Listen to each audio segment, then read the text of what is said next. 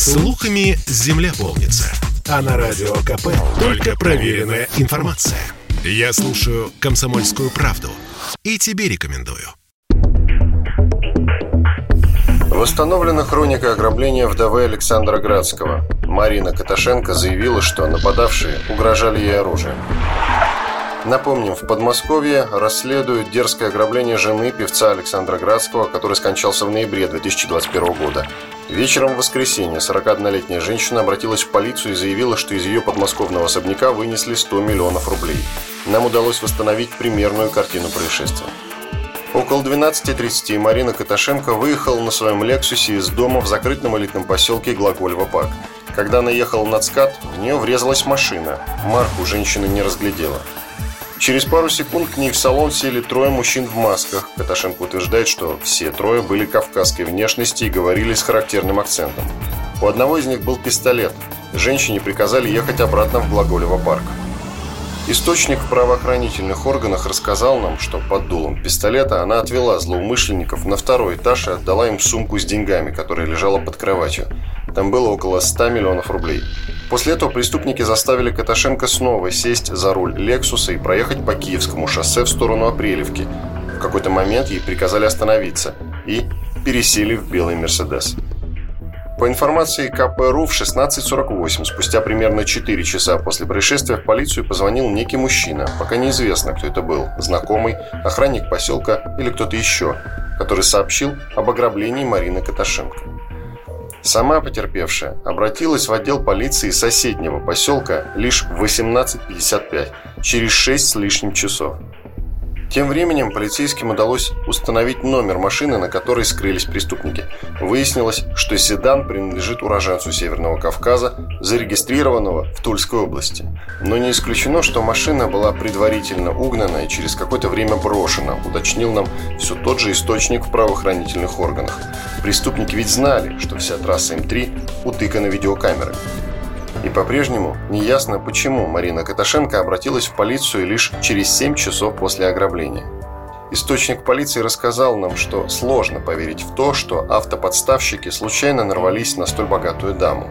Скорее всего, за вдовой наблюдали, какое-то время вели разведку, точно знали, где устроить аварию, буквально в двух километрах от дома, и что там могут храниться большие ценности. Все было спланировано. На машине владелицы дома они проехали через КПП на территорию охраняемого по периметру коттеджного поселка. Таким же способом, забрав деньги, выехали. От Новоглаголева до Апрелевки всего ничего.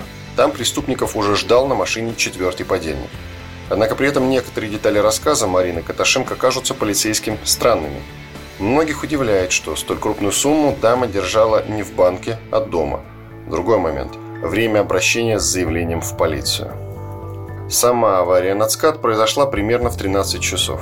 Однако в Селятинский отдел полиции Каташенко пришла примерно через 7 часов, в районе 8 вечера, как будто давала преступникам фору, чтобы скрылись. Хотя из Апрелевки, где грабители отпустили женщину, до Селятина всего ничего, а из Новоглаголева вообще пешком пройти можно. Женщина объясняет это своим шоковым состоянием. Словом, правоохранители не только ищут преступников, но и проверяют, в числе прочего, и возможную версию об инсценировке ограбления, как вариант, чтобы вывести из подраздела часть наследства. Как ранее писала «Комсомольская правда», скоропостижно скончавшийся Александр Градский оставил весьма богатое наследство. Музыкант владел целым этажом в доме на Тверской, это около 400 квадратных метров стоимостью до 400 миллионов рублей, которые сдавались в аренду. Квартира в элитном ЖК на Мосфильмовской до 80 миллионов рублей. Еще одна квартира в другом районе города. Два загородных особняка с участками в элитных поселках.